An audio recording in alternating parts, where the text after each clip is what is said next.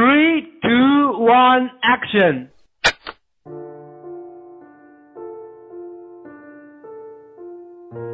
一天，女孩在得知男孩生病之后，赶到男孩家里，给他煮粥，喂他吃药，帮他倒每一杯温热度刚好的白开水，尽心尽力的照顾他。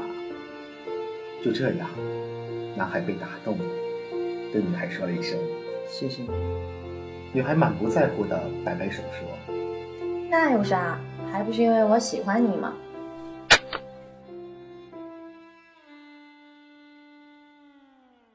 成长的点滴记录，生活的波澜起伏，爱情的酸甜苦辣，让我们用声音为你传达。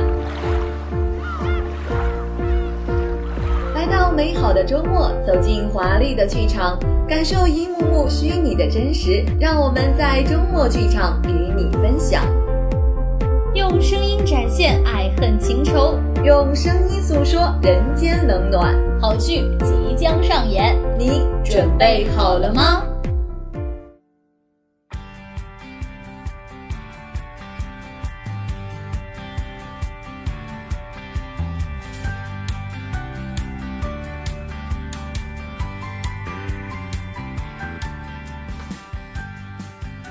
广播前的朋友们，大家好呀！我是你们的好朋友三喜，欢迎来到每周日与您准时相约的周末剧场。Hello，广播前的朋友们，大家周末快乐！我是你们的少谦小哥哥。哎呦我的妈呀，还小哥哥，你这不是大灰狼吗？小哥哥，你才是大灰狼。嗯，话题结束好吗？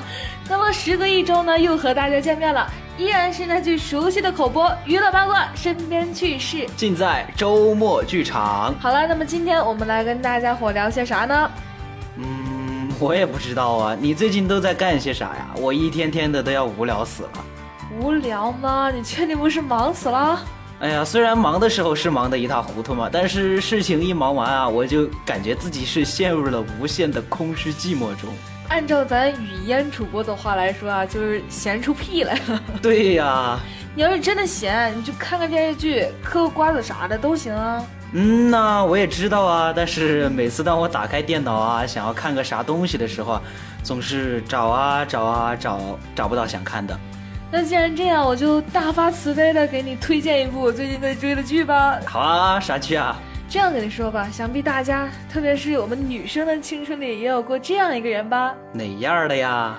他永远是那个最耀眼的，他沉默寡言，他把所有的情绪都压在心里，从来不肯正视你。他内敛，从来不轻易给人笑脸。他是那种隔壁班女生路过时都会谈论起的挺拔少年。他永远都走在你的前面，不紧不慢。你倒是说啊，给我急死了，还这么多铺垫，我的天呐！哎，这不是铺垫长一点好接受吗？行了行了，就是我们最近热播，让万千的少男少女都等着更新的那个《致我们单纯的小美好》哦，就是那种纯爱剧吗？我看朋友圈好多人都在转发，好像还挺火的诶。是啊，大家都等着更新呢。我也稍微看了一点，是真的挺甜的呀。但是你们这些都快老阿姨了，怎么还那么少女心啊？你懂什么？你说谁老阿姨？哎呀，姐，我错了。哎呀呀，唉，可能是我们这个苦情的、狗血的电视剧看多了哈，就见不得生离死别。我现在呢就喜欢脑袋放空，一头扎进这种甜甜腻腻的偶像剧里。那最近热播的电视剧《致我们单纯的小美好》呢，魔力真的太强了，就把我原本腐朽的少女心死灰复燃。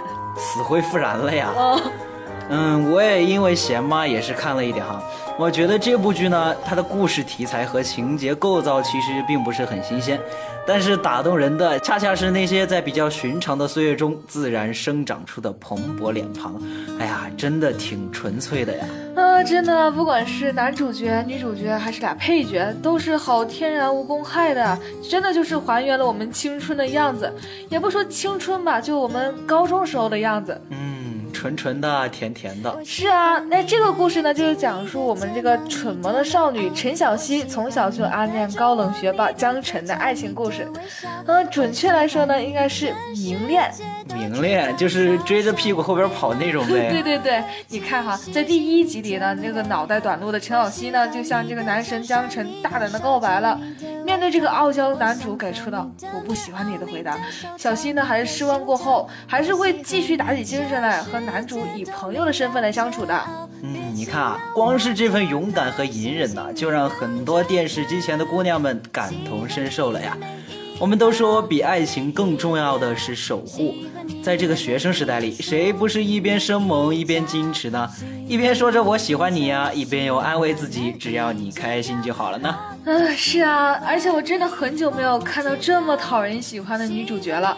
那饰演女主陈小希的演员呢，真名呢就叫沈月，是一个九七年的湖南妹子。其实他的长相在娱乐圈里啊，并不算很出挑，但是我觉得他眼睛里就有一份明媚感呼之欲出。你看，童话头、娃娃脸，笑起来还有一种憨憨的喜感，就让人看着不由自主的就很想保护。哇，你这一说，真的是说到我的心里去了呀！而且我还听说啊，男主胡一天身高有幺八八。女主沈月身高幺五五，两人萌到翻糖的身高差站在一起，真的是太撩人了呀！是啊，我觉得青春嘛，最好的季节就是有心中的那个你在，青山草长，日光温凉，对吧？电视剧里陈小希身上所发生的一切啊，和生活中每个普通的女孩都是一样的。在漫长的岁月里呢，因为喜欢上某个人而开始日夜兼程的追赶。就只为了对方回头的时候啊，能够多看自己几眼。我们青春啊，就是喜欢一个人，喜欢他的全部，喜欢他的优秀，喜欢他的爱答不理，喜欢他的口是心非，反正是你我就喜欢。哎呀，看到这部剧，我真的好想回到高中谈一次恋爱啊，纯纯的，不求遇到江辰，吴柏松也行啊，我可喜欢男二了。哎呀，十七岁，多美好的年纪啊！光阴都像是被撒上了金粉一样，不灵不灵的。无论从哪个角度看，都是显得熠熠生辉啊！是啊，致我们单纯的小美好，算是近年来啊比较真实的青春剧了。不残酷，不狗血，没有堕胎和各种少儿不宜的这种桥段。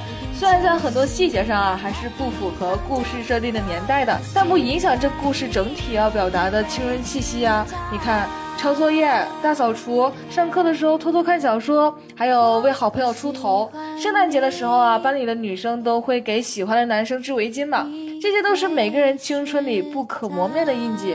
对呀，还有特别讨厌的主任，哎呀，这些真的是表现的淋漓尽致啊。是啊，我的好朋友佑佑就是一个陈小希那种类型的姑娘。平日里呢，蠢萌到不行，突然有一天就把我拉到走廊里，和我义正言辞地说，他喜欢上了隔壁班的一个男生。那为了搜寻到那个男生的更多消息啊，他特意就买了特别多的零食拿去贿赂这个隔壁班的同学，还有询问这个男生的课余爱好的时候啊，还偷偷的打听了平日里哪些女生和这个男生的关系好的不寻常。都说所有女孩在爱情中都是天生的福尔摩斯啊。嗯，没多久呢，这个佑佑就掌握了这个男生的各种兴趣还有行程。男生的真名呢叫做程卫，是我们校篮球队的主力嘛。每天下午四点二十分都会趁着这个课外活动的时间去操场打篮球。那我朋友呢就为了靠近男生嘛，每天呢他就会拉着我去这个户外篮球场旁边散步。我觉得真的很傻呀！大冬天除了要参加这个训练的运动员，谁会没事出去受冻遛弯啊？看来这还真的是动了真情啊！对啊，你知道吗？他的日记本里面啊写满的都是他的名字，每次路过他的那个靠窗的座位，都故意的停一下，借数学练习册的时候都指明只要成位的。他还经常打着这个顺路的名义，经常跟在人家身后回家。还有啊，我觉得最夸张的就是圣诞节快到的时候吧，他攒下了所有的零花钱，只为了给那个陈卫买一双限量版的球鞋。哇，这男生太幸福了吧，我都嫉妒了呀！哎呀，别说你了，我都嫉妒。而且他不是加了那个陈卫的 QQ 吗？一天跑人家空间八百遍，把所有留言板上的女性用户都挨个检查一遍。他还为了不是有那个历史访客记录嘛？他还为了删除这个记录，还特意充值买了黄钻呢。啊，厉害厉害厉害！那他做了这么多，陈卫还不知道吗？才不会呢！下边就是重点了哈。嗯在某一次啊，我们又有跟在陈卫的身后回家的时候，陈卫就突然回头说：“你能不能走快点儿？再慢以后我就不等你了。”哎呀，哇，好电视剧啊！是啊，可羡慕了。其实有些时候，有些喜欢是没有说出口，不是胆怯，而是珍重。就比如说这个电视剧里面江晨对陈小希的态度，看似冷漠啊，看似不关心，其实都密切关注着对方的所有动态啊。对啊，对啊，你看这个陈小希和吴柏松说话的时候，他就吃醋、皱眉头。